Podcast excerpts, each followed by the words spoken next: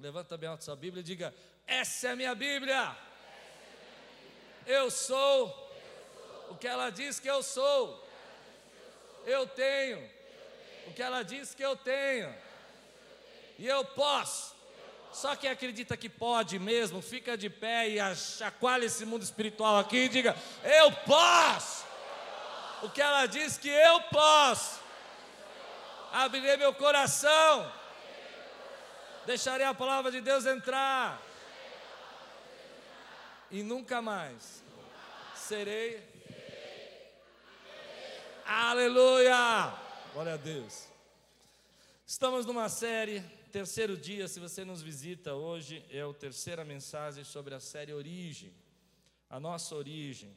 Estamos estudando os primeiros capítulos da Bíblia numa visão um pouco mais psicológica, filosófica, não tanto teológica, trazendo para nós a nossa origem, nossos sentimentos, as nossas emoções, amém? Nossos pensamentos, procurando cura, restauração. E semana passada nós falamos sobre essa questão da nossa essência de sermos seres de angústia, de termos um jardim inteiro, termos a comunhão plena de Deus, termos a presença do Espírito ali, da presença de Deus, mas ficamos angustiados, somos enganados, somos seduzidos por uma coisa que nos falta, ou por uma coisa que não nos é permitida. Então Deus disse: na árvore do bem e do mal você não pode comer. E aquilo trouxe toda aquela angústia, o sentimento, e ela tomou e comeu. Adão to, tomou e comeu. E assim é a nossa vida.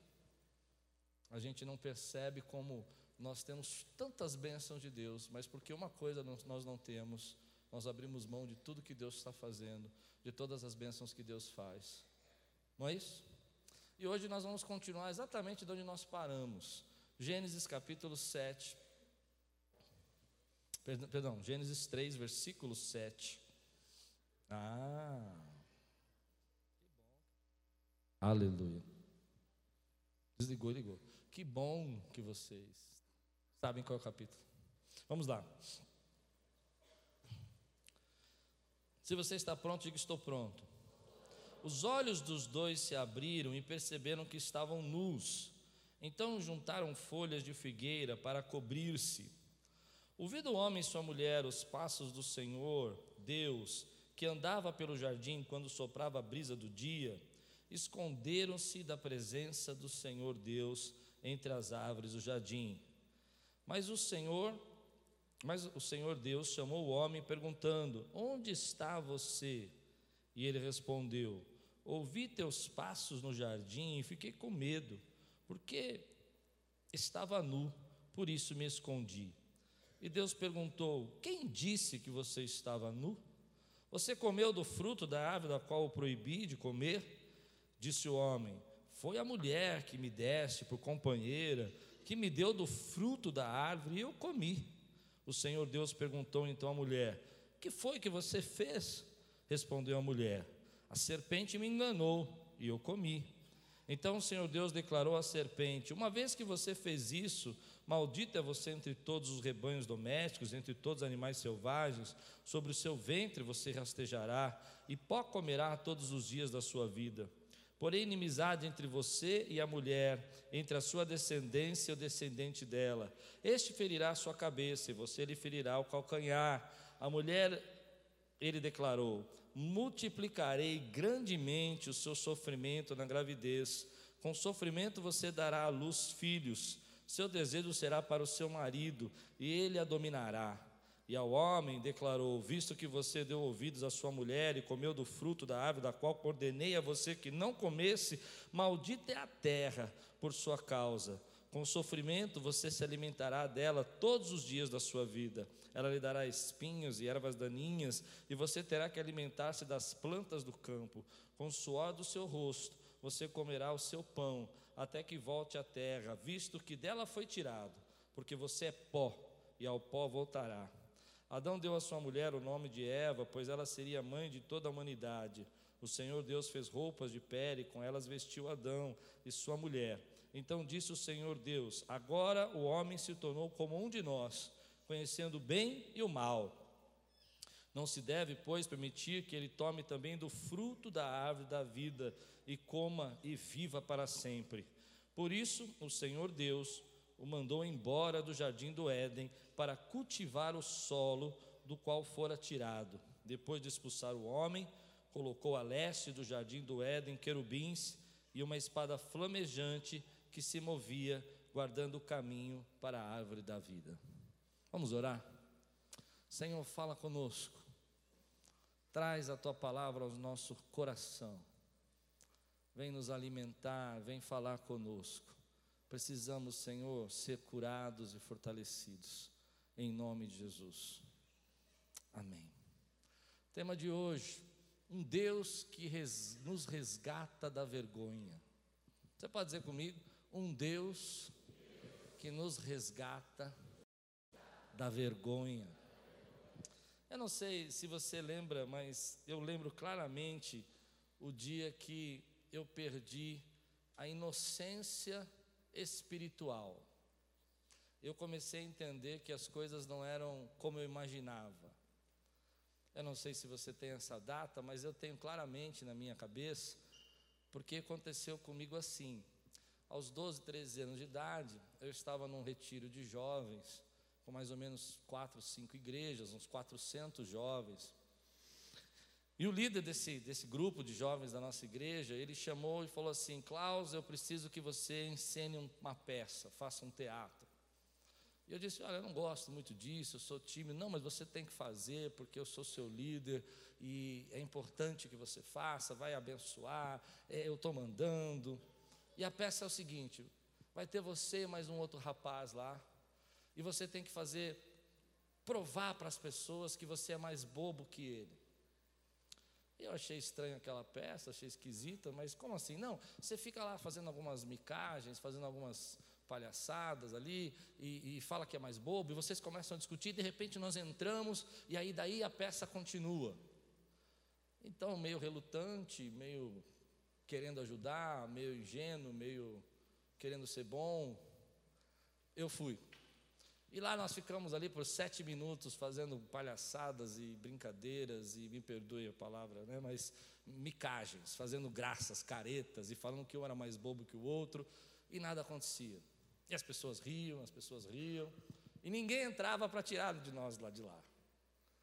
E de repente eu descobri que aquilo na verdade era um bullying, era uma pegadinha. E o nosso líder então entra e fala: Chega, chega, nós já sabemos que vocês são mais bobos, não vocês ganharam e todo mundo ri, e durante três dias eu sou chamado de mais bobo. Bom, isso não muda muito, porque eu sei que eu sou meio bobo mesmo, mas a questão é que naquele momento eu descobri que havia engano no jardim, que havia maldade, que as pessoas podiam agir de maneira perversa, de agir de maneira enganosa, mesmo aquelas que a gente confiava como nossos líderes. E aí você, quando passa por isso, eu não sei se alguém já passou por isso, de se doar, de se entregar, de acreditar, você entra num conflito. Porque parte você foi enganado e parte você se sentiu um pouco seduzido, talvez pelo poder, talvez pela, pela importância. E você começa a entrar em conflito e você começa a pensar: como que eu poderia ter feito isso? E a vergonha, a vergonha começa a entrar no seu coração. E toda vez que você está envergonhado, você se cobre. E o texto fala muito sobre eles se cobrirem mas eu queria trazer esse se cobrir não só a vestimenta física, mas se cobrir da sua fraqueza, se cobrir da sua vergonha, se cobrir daquilo que você quer que os outros não vejam, é descobrir que você está nu. Nu é ser transparente, nu é estar revelado, nu é as pessoas saberem quem você é, nu é você se mostrar para as pessoas e as pessoas usarem daquilo que você revelou para elas para o engano, para a destruição. Então você, quando descobre que você está nu, você vai colocando camadas, camadas de proteção, e é isso que eu fiz na minha adolescência. Eu já não era mais aquele cara que queria ser participante, eu já não queria estar envolvido em todos os projetos, eu já não queria é, que as pessoas soubessem que eu poderia ajudar, eu estava desconfiado, eu estava envergonhado, eu estava escondido atrás das árvores.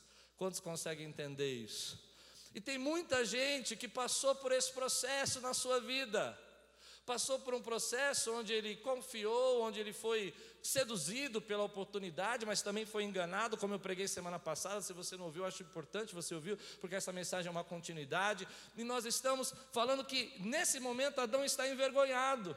E Eva está envergonhada porque eles descobrem que eles pecaram e que existe maldade e que existem pessoas que são traiçoeiras, e que no jardim tem serpentes, e que eles não podem ficar se revelando para todos, eles precisam se esconder, e de repente ele escuta a voz de Deus, como vinha toda tarde, passeando pelo jardim, na brisa do dia, e eles se escondem, como tem muita gente aqui hoje escondido da presença de Deus, porque lá atrás foi ferido, porque lá atrás foi envergonhado, porque coisas que esperavam que fossem acontecer de um jeito aconteceram de outro outro.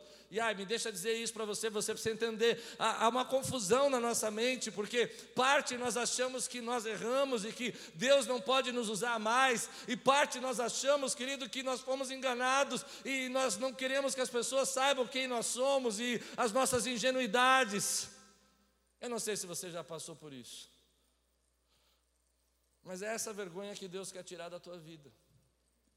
Eu me lembro que Logo que comecei a ministrar, pregar, eu tenho ovelhas aqui há 25 anos, eu tinha uns 22 anos de idade, e a ingenuidade, a pureza do começo do ministério, aquele sentimento de que você precisa fazer o melhor, e que as pessoas, é, que você pode ser completamente aberto, transparente, falar tudo, até que um dia você descobre que as pessoas pegam aquilo que você se desnuda para elas e mostra o seu alma, mostra os seus sentimentos, mostra a sua emoção, e elas usam isso nas rodas, elas usam isso é, para dizer que você não é tão bom assim, elas descobrem lados da sua vida que você não queria que ninguém visse, e de repente está todo mundo na igreja falando sobre o seu orgulho, sobre sua vaidade, e você vai para um outro extremo, você vai para o extremo do esconderijo de de Deus, você vai para o extremo onde você não quer que nem Deus te ache.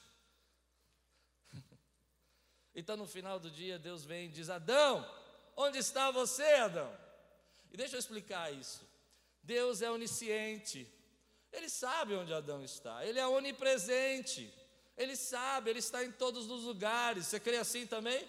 Então a pergunta que Deus está fazendo para Adão não é uma pergunta geográfica, geológica, onde ele está guardado, aonde ele está escondido, como se Deus não pudesse ver. A pergunta é: aonde você está agora? Porque você está tão envergonhado que eu não consigo ver você mais. Você não se revela mais a mim, você não vem mais ao meu encontro, você não sente mais a minha presença. A pergunta é: você deixou isso tão longe, você foi tão seduzido que agora você perdeu a minha presença. Mas a parte que eu quero que você receba hoje, se você passou por isso, é porque essa noite é noite de cura na sua vida. É noite de cura na sua vida.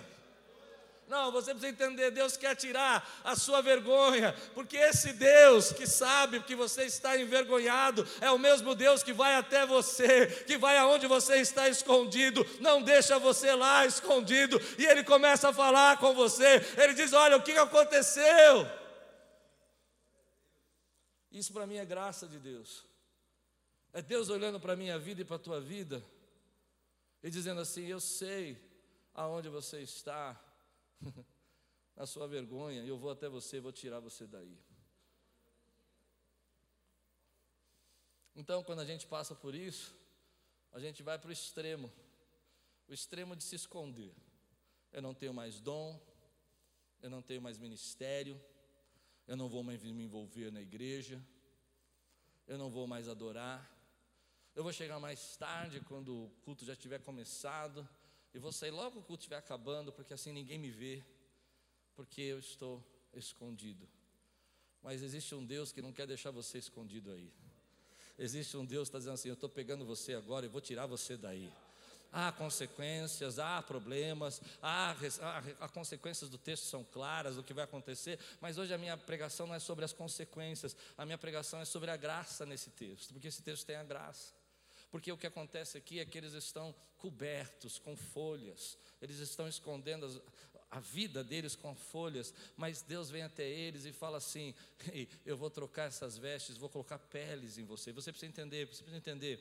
A, a peles não nascem do nada, peles são de animais, e para que houvesse as peles sobre eles, houve um sacrifício, houve algo que estava cobrindo a vergonha deles, houve sangue derramado, porque para haver perdão de pecados precisa haver sangue derramado. Então você precisa entender, meu irmão, você que está na vergonha, você que está se escondendo escondendo, você que está sentindo que não vale a pena se revelar, não vale a pena abrir seu coração, na cruz de Cristo o sangue já foi derramado e ele cobriu você de toda a vergonha, para que você possa ser aquilo que ele planejou na tua vida. Saia desse lugar aonde está você escondido, venha para fora, deixe ele cobrir você com sangue, deixe ele cobrir a sua vida com a graça dele, para que você possa adorá-lo. Adore-o. Eu fiquei pensando, mas por que ele não deixou com folhas? Eu vou dizer por quê. Porque precisa de sacrifício, você tem pecado. Mas você precisa entender: o sacrifício de Cristo sobre a tua vida te resgata dessa vergonha. Basta de ficar escondido. Eu vou falar algumas coisas aqui que você vai entender. Moisés, ele desce e diz: Bom, eu vou ser o libertador, eu vou libertar o povo do Egito, não é isso? E de repente ele percebe que as pessoas não, não, não concordam com a liderança dele. E ele vai para o extremo de se esconder no deserto. Ele vai fugir dali, ele vai ficar 40 anos ali. Por quê? Porque ele sabe que as pessoas não receberam ele da maneira como ele queria ser recebido, como príncipe, como alguém que seria o general. Mas lá, escondido no deserto, Deus se manifesta numa sarça e fala: Moisés, eu vou começar a usar você agora. E ele dá um monte de desculpa, como Adão vai dar. Ele diz: Eu não sei falar, quem é você? Mas Deus diz para você: Eu tenho um ministério na tua vida, eu tenho um chamado, eu não vou deixar você nesse deserto, eu não vou deixar você escondido. Tem muita gente aqui hoje que está escondida da presença de Deus, não porque não sente a presença, não porque não tem a presença, mas porque está tão envergonhado do que passou, tão triste porque enganaram, tão triste porque se doaram e usaram, mas nessa noite Deus está cobrindo a, a sua vergonha com o sangue do Cordeiro de Deus. Saia desse deserto, saia de trás dessas árvores. Isso é muito forte para mim, porque eu vejo isso todos os dias. Eu vejo pessoas que, como eu, no começo do ministério, eu vai para outro extremo. Você então, eu comecei a ficar mais frio, não abri tanto a minha, meu coração, não querer me quebrantar muito, porque as pessoas podiam perceber, se eu que me quebrantasse, será que elas iam achar que eu estava em pecado? Não sei se dá para entender isso. Ou se eu começasse a dar um glória, se elas achassem que eu sou exagerado. E se elas falassem de mim, se eu me derramasse no chão e deitasse no chão, como eu fazia antes, e elas iam dizer: Nossa, esse pastor quer aparecer. E você vai cobrindo a sua vida de de folhas que não servem para nada, porque você precisa cobrir sua vida do sangue. As folhas, a sua proteção não serve para nada, você precisa cobrir a sua vida com o sangue de Jesus. Esse é o nosso sacrifício. Então Deus vai e tira as folhas e coloca a pele, que simboliza o sangue, que simboliza o sacrifício. Ou seja, ele tira as suas proteções que só fazem você ser uma, uma farsa, só sabem você ser aquilo que você não é, para que as pessoas não te machuquem, e coloca o sacrifício e cobre as tuas vergonhas com o sacrifício. Tem gente aqui, e eu vou fundo nisso, posso?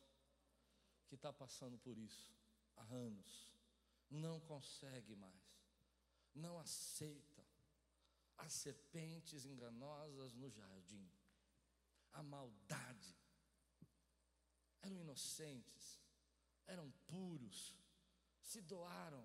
A Iquírios é uma igreja de pessoas assim, é uma igreja de pessoas que, que amam a Deus, mas que já foram feridas de tantas maneiras, tantas maneiras. Como eu fui ferido naquele acampamento, ou como eu fui ferido no começo do meu ministério. E eu não estou falando isso para olha, sensibilizar você. Eu estou falando isso porque Deus vai tirar você desse esconderijo e vai cobrir a sua vida com o sangue dele, para você ser aquilo que ele planejou para você. E eu não sei se você está pronto, mas eu sinto do meu coração que essa noite é noite de cura para a tua vida. É noite de você dizer: "Ei, basta. Vocês me machucaram, eu fui enganado. Eu tinha até posso até ter culpa nisso. Eu, eu disse para vocês quando jovem, eu, eu fiquei confuso, porque no fundo eu queria ser o melhor acampante. Eu queria ser o garoto mais legal. Eu queria ser pastor naquela época, depois não. Depois até meus 18 anos eu nunca mais quis ser pastor. Mas até aquela época eu queria ser pastor. Consegue entender isso? E aí eu comecei a entender que eu estava seduzido também por ser o melhor, e ser o melhor às vezes é orgulho, não é? E querer mostrar para os outros que eu estava com a liderança, que eu fazia parte. E às vezes você vai para o extremo e abandona o teu sonho, abandona o teu ministério, mas graças a Deus, que o nosso Deus é um Deus que não nos deixa escondido, e nos busca nos nossos esconderijos da alma e nos traz e nos cobre com o sacrifício do filho dele, para que a gente possa viver a plenitude da presença de Deus. Se você está pronto para cobrir a sua vergonha, para cobrir o seu trauma, para cobrir a sua angústia, para cobrir o passado, para cobrir o que te feriram e para ser aquilo que Deus quer que você seja, eu vou parar essa pregação no meio e vou fazer um apelo para para você ficar de pé, para que você seja curado nessa noite e receba hoje a libertação, porque Deus tem coisas grandes para fazer, não é escondido aí que você vai receber, meu irmão. Venha para fora, Deus está falando para você aonde você está na sua alma, aonde você está na sua angústia, aonde você está naquilo que você sentiu de vergonha. Eu estou envergonhado, Deus, eu tenho culpa nisso, eu fui seduzido, mas eu também fui enganado e agora o teu sangue, o sangue, o sangue, o sangue, o sangue, o sangue, o sangue me cobre de toda essa vergonha. Dê um grande glória a Deus, meu irmão, e quebre isso na tua vida. Oh! Ei! Você precisa hoje disso. Você precisa pôr isso para fora. Quantos recebem essa palavra aqui? Levante sua mão e diga: Senhor, eu estou aqui, até esse momento, envergonhado, embaixo da pressão, mas agora, eu ouço a tua voz, me chamando, pelo nome, pelo meu nome,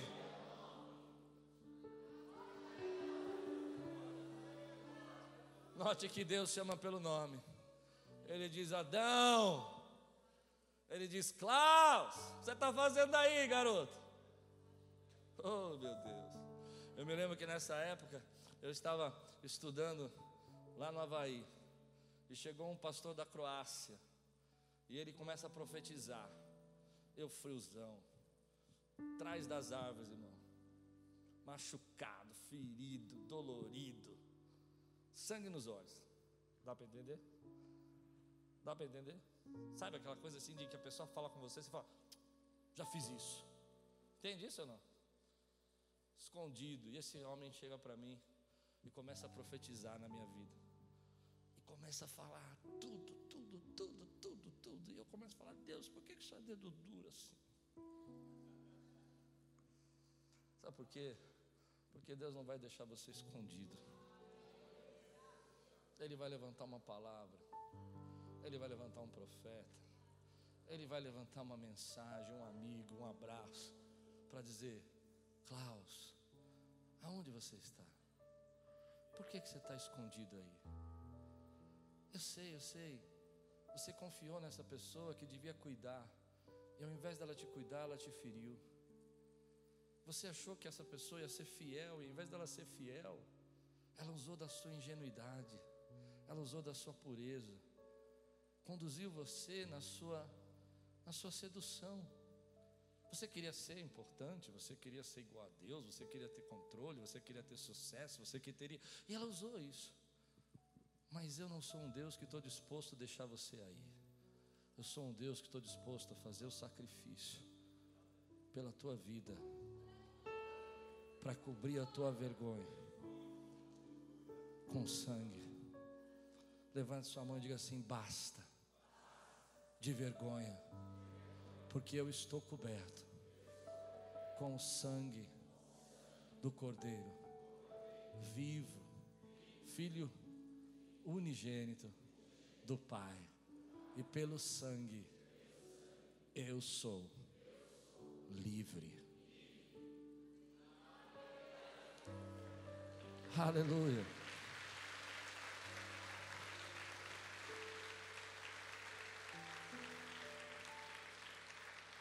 Eu quero orar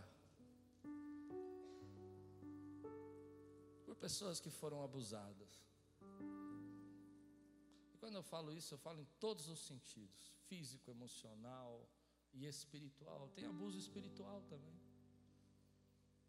Eu já contei no DNA algumas vezes, como eu no meu no de mel, eu fui trancado dentro do banheiro quando voltei. E aquilo virou um abuso no meu coração. Mas hoje você precisa sair daqui leve, livre. Você entende isso? Por pessoas que você deu o seu melhor e você caiu na conversa dela e você se sentiu envergonhado. Espírito Santo, cura aqui hoje. Aqueles que precisam de cura, levante sua mão agora. Só os que precisam de cura, levante sua mão. Só os que precisam de cura, cura. Espírito. Eu quero que você diga assim: Senhor, hoje eu tenho o direito de voltar à intimidade, dos passeios no fim da tarde, no jardim, porque os meus pecados foram lavados. Hoje eu tenho o direito de saber que a minha vergonha, o meu erro, aquilo que me iludiram, enganaram, está coberto pelo sangue de Jesus. Eu posso sair para te encontrar. Eu posso sair para te adorar. Feche seus olhos.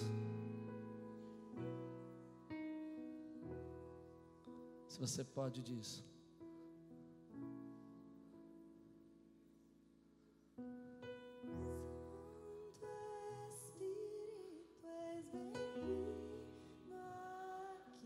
Deixa Ele curar você.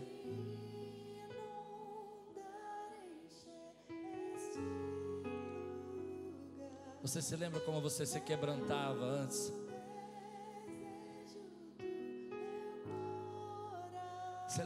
Você se entregava antes? É disso que ele está falando. É disso que a Bíblia está falando.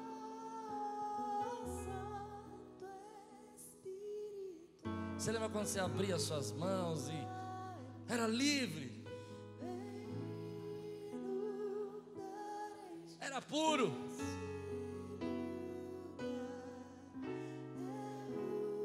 Não havia esconderijo.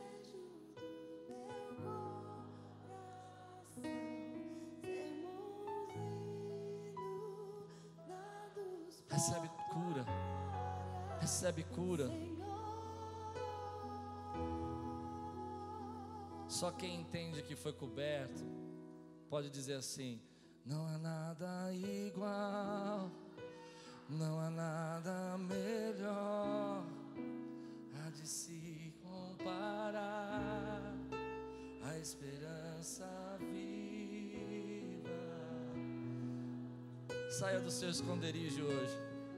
Presente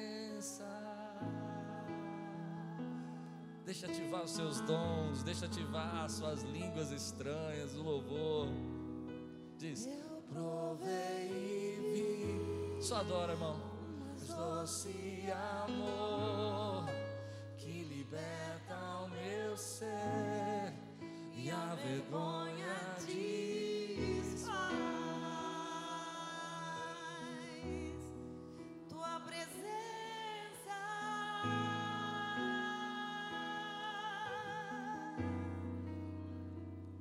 Deus tem cura.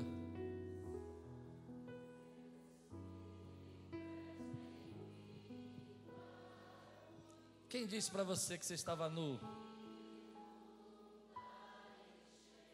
Quem mandou você se cobrir com essas folhas?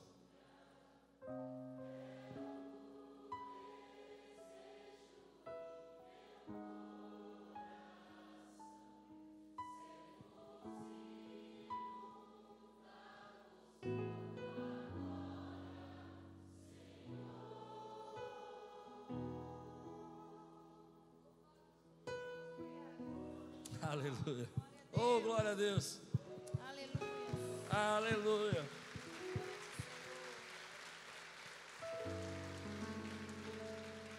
Aleluia. Pode sentar. Então vamos agora. Aí vem a parte difícil, vem a parte que a gente precisa enfrentar, uma delas. Gênesis 3, versículo 12 e 13. Então ele sai para fora, ele vai ao encontro de Deus, ele vai encontro daquilo que ele estava escondido. E aí ele diz algo que eu acho sensacional. Muito, muito nossa origem, muito a nossa natureza. Ele disse: Foi a mulher que me deste por companheira, que me deu o fruto da árvore eu comi. Eu acho isso incrível. Eu acho incrível porque nós sabemos muito pouco sobre nós mesmos. Nós sabemos muito pouco sobre a nossa realidade. Às vezes nós construímos uma ideia, uma imagem, um pensamento sobre nós e, e começamos a cobrir a nossa alma com fantasias e pensamentos, ideias, e vamos colocando camada sobre camada, camada sobre camada, que chega uma hora que a gente se perde. A gente já não sabe mais quem a gente é. E a gente olha para os outros e começa a dizer: Não, sabe qual é o problema de estar tá acontecendo tudo isso na minha vida? E às vezes é parte disso: é, é a mulher que me deste, é o, é, o, é o governo, é o trabalho, são as pessoas, são, são, são as situações. E a gente não consegue enxergar a nossa parcela sobre isso. Mas conhecer a verdade sobre nós mesmos e conhecer a verdade sobre as situações é sair da inconsciência para a consciência é reconhecer que aquilo que você não entende, que você não vê hoje, te deixa inconsciente, faz você ficar alienado, você não consegue perceber que aquela situação está sendo por sua causa. Então Adão dá a resposta que eu acho que é a nossa predileta, talvez a minha é a predileta, porque eu digo: não, Senhor, isso está acontecendo porque, sabe o que acontece? Se eu não tivesse criado essa mulher, não tivesse trazido ela para cá, olha, tudo estava em ordem, mas como o Senhor trouxe essa mulher para cá, figurou uma bagunça. Então o senhor não devia ter feito isso. E aí, eu venho pensando sobre isso como maneira como a gente não gosta de enxergar a nossa verdade. Eu lembro uma vez que, muitos anos atrás, eu me achava um cara muito corajoso. Muito corajoso.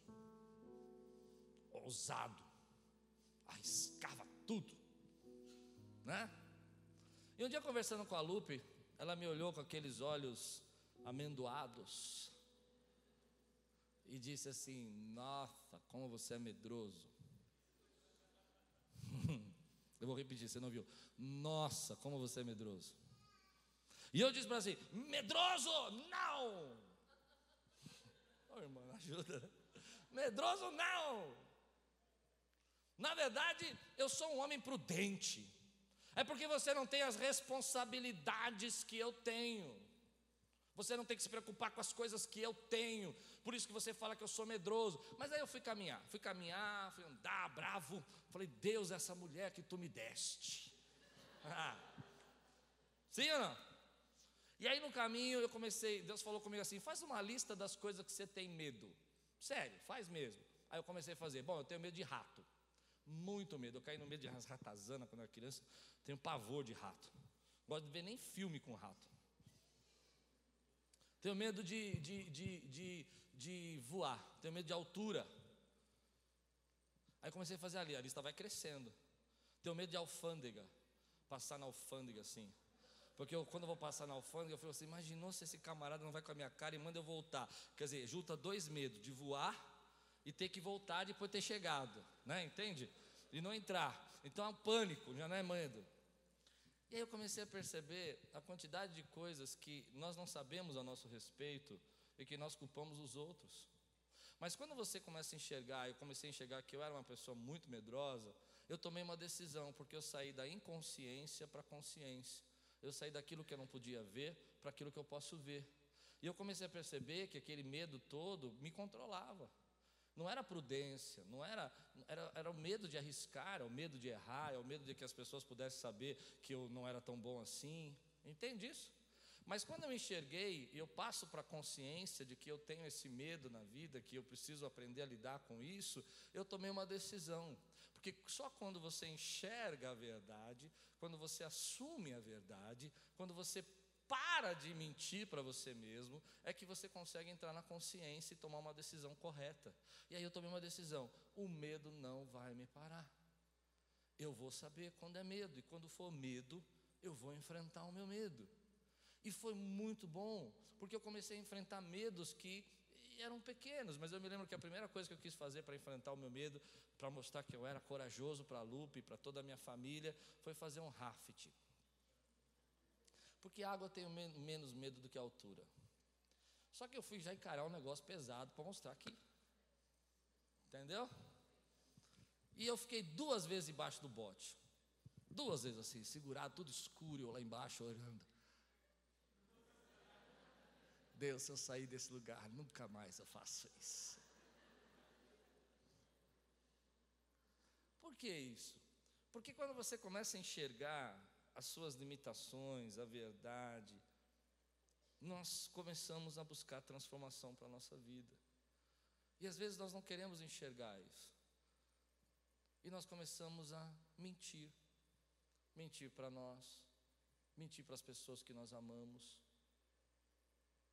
Para evitar conflito, para evitar atrito, para evitar contenda, é melhor eu falar uma coisa que não é muito a verdade e aí a gente fica em paz, não chega a ser uma mentira, mas é uma inverdade. E viver bem por um tempo, do que eu contar a verdade e o clima fechar. E as pessoas começarem a brigar.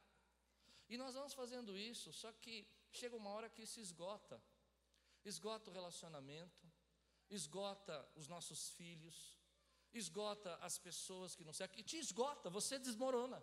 Você não consegue. Então, por que, que você não pode ficar o tempo todo falando coisas que só agradam as pessoas? Eu não estou dizendo, ah, deixa até né, me corrigir, não estou dizendo para você levantar aqui e falar todas as verdades para o seu marido que você não fala 10 anos na minha frente. Por favor, tenha sabedoria. O que eu estou dizendo é que nós precisamos criar um clima, um ambiente, por favor, um ambiente para que a verdade seja dita. E às vezes a gente não cria esse ambiente porque eu não quero falar.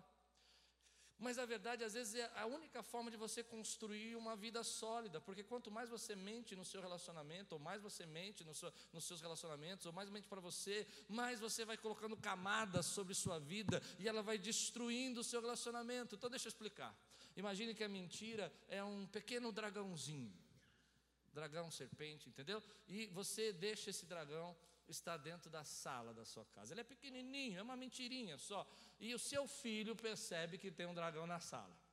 E ele vai correndo até você e fala: Mãe, você não sabe o que aconteceu aqui. Eu vi essa história no livro, achei muito legal.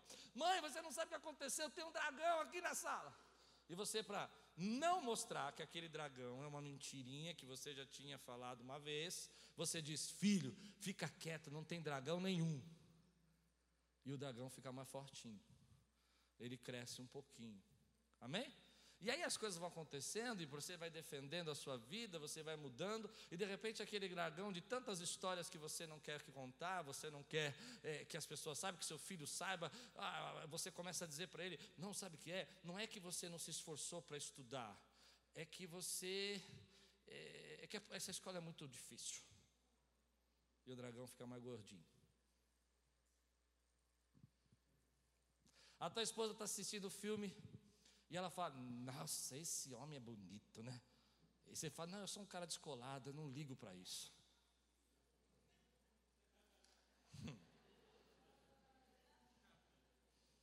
Mas por dentro.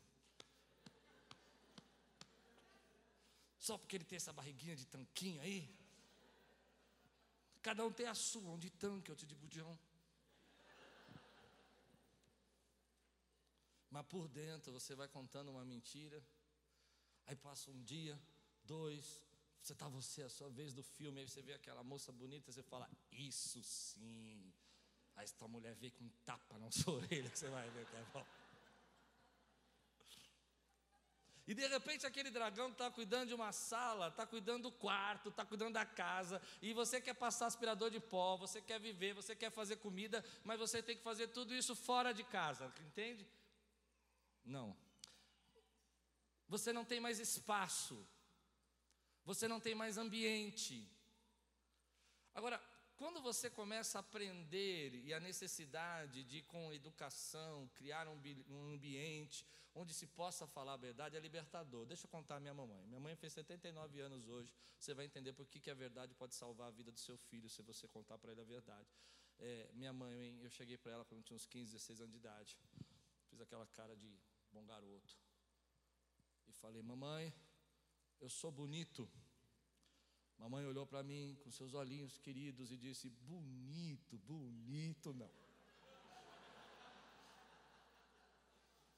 É, eu sei, você acha que minha mãe foi cruel, mas vou dizer o que aconteceu na minha cabeça. Eu já me liguei que não era bonito, então eu precisava dar um trato no cabelo, precisava arrumar uma roupinha mais bonitinha, não é assim? E se não tivesse mamãe falado que eu não era bonito, a Lupe tinha passado e eu não estava pronto. Aí eu conheci a Lupe e fui pensar em casar com ela. E falei, vamos ver se essa mulher é para casar mesmo. Falei a verdade. Falei, Lupe, eu sou bonito. É. Eu já sabia a verdade. Eu só queria saber se eu podia confiar. Você entende a construção da verdade, como ela é importante? A Lupe olhou para mim e falou assim: bonito, bonito.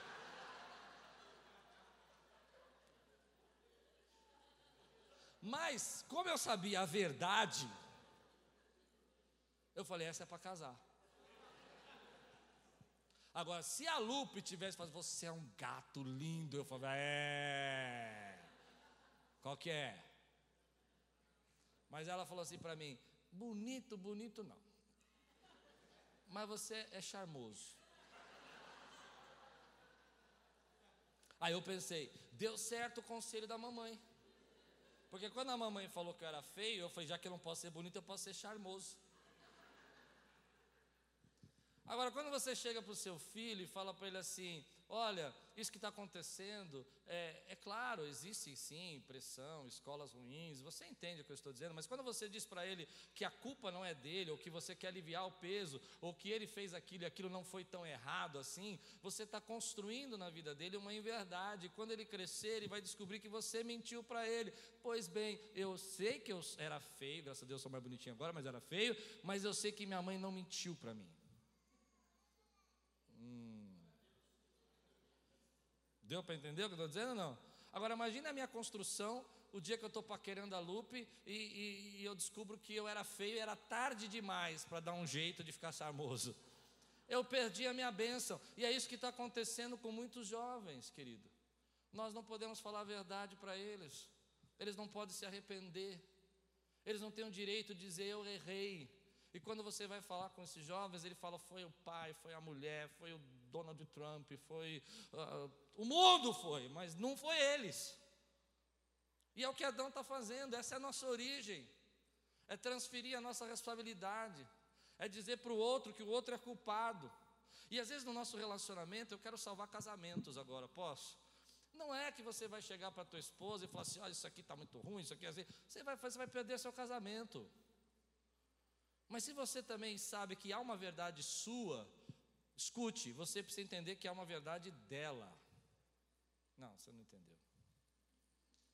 Criar um espaço para a verdade é entender que se há uma verdade minha, também há uma verdade da pessoa que eu amo. E esse é o problema, porque você fala toda a sua verdade. Homens, me ajudem agora. Mas quando os homens falam a verdade deles, você fala, também, você não sabe que eu faço tudo, que tudo que eu trabalho, tudo que eu faço. Corta essa parte do YouTube, vai. Mas aí começam as mentiras. Bom, não vou falar mentira, porque não estou dizendo que você é mentiroso, estou dizendo, é, entenda, as inverdades. Amém? Qual é a, as inverdades? Você diz, ele diz assim: liga para minha mãe e dá uma força lá, fala para ela se ela está bem, vê se está precisando levar. Aí você fala, passa o dia, você não queria ligar, era a sogra. E você falou que não ia ligar. Ele chega e fala: Você ligou para minha mãe? Você fala: Ai, o dia foi tão corrido. Ele olha e fala: Sei. E o dragão começou a crescer. Aí chega no outro dia, ela fala: Olha, eu vou dar uma saidinha. e você dá uma ajeitadinha na louça para mim? Você, claro, amor. Aí ela chega, fala: Nossa, eu nem vi o tempo passar, você já voltou, foi tão rápido. Mentira. Quando ela saiu de casa, você já falou que não ia lavar para você mesmo.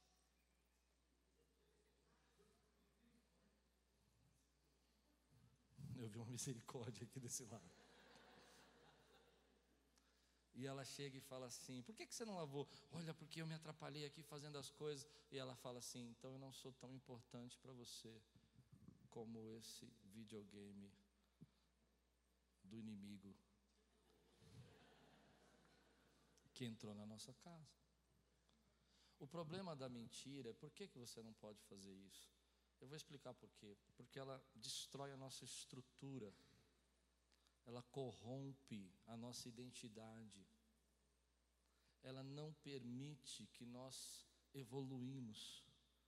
Nós temos que ficar sempre preso na nossa verdade, que é a inconsciência. E o dragão vai crescendo. E chega uma hora que ele desmorona a tua casa. Ele desmorona os teus filhos. Lá em casa tem uma coisa engraçada. Outro dia eu estava lá jantando, respondendo o WhatsApp e resolvi elogiar minhas filhas. Falei, nossa, como vocês são incríveis. E a minha filha olhou para mim e falei, pai, quando você fala desse jeito parece tão falso. As pessoas sabem quando a gente não está falando a verdade.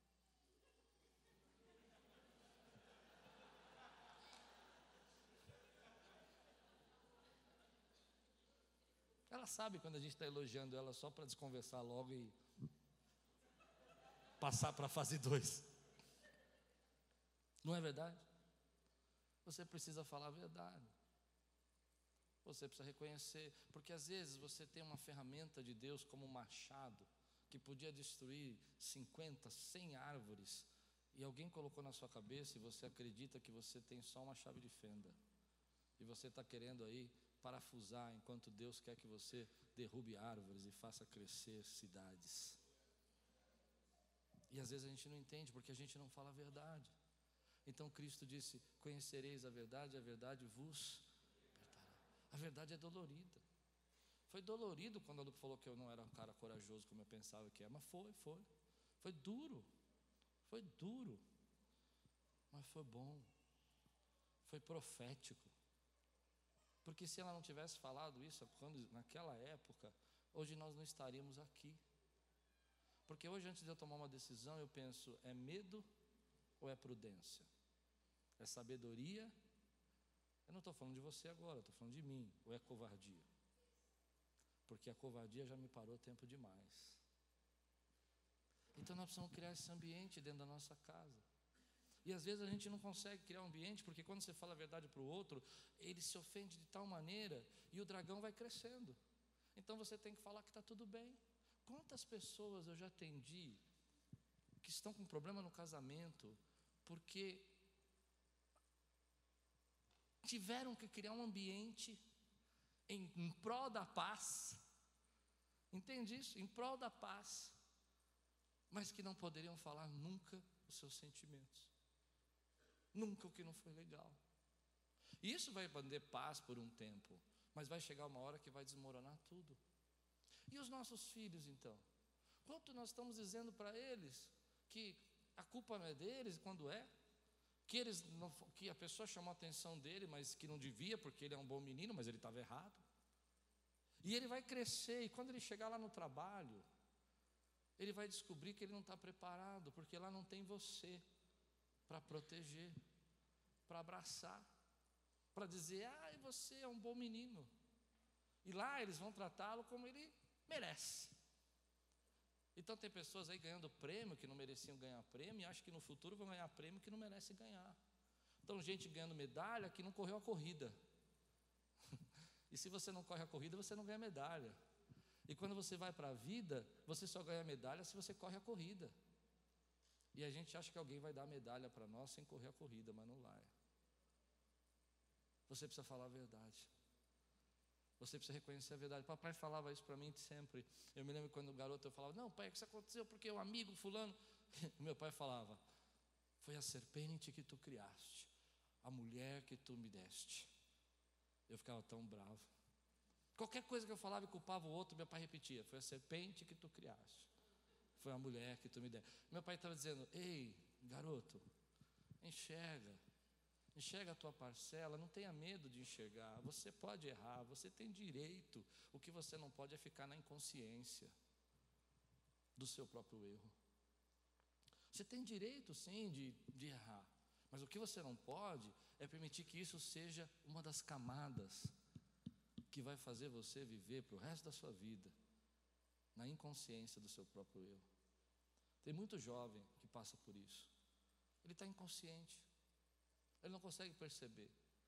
Foram tantas camadas que colocaram na vida dele, tantas peles, que, tantas folhas, que ele não consegue enxergar. Mas aí quando você começa a tirar essas camadas, é só nessa hora que você cresce. É só nessa hora que Deus começa a transformar a tua vida. Você crê nisso? Então nessa hora vem a graça de Deus quando a gente entende que há consequências para o nosso erro. Isso não é maldade, mas se você errar, tem consequências. Teve consequência para a serpente, teve consequência para a mulher, teve consequência para o homem. E a gente às vezes não quer que haja consequência, porque alguém na nossa vida sempre impediu que a consequência chegasse. Mas se você impediu o tempo todo, você não evolui. Mas mesmo na consequência, tem a graça de Deus. Tem um Deus que nos cobre de toda vergonha. Olha o que vai acontecer aqui, eu vou terminar. Versículo 15.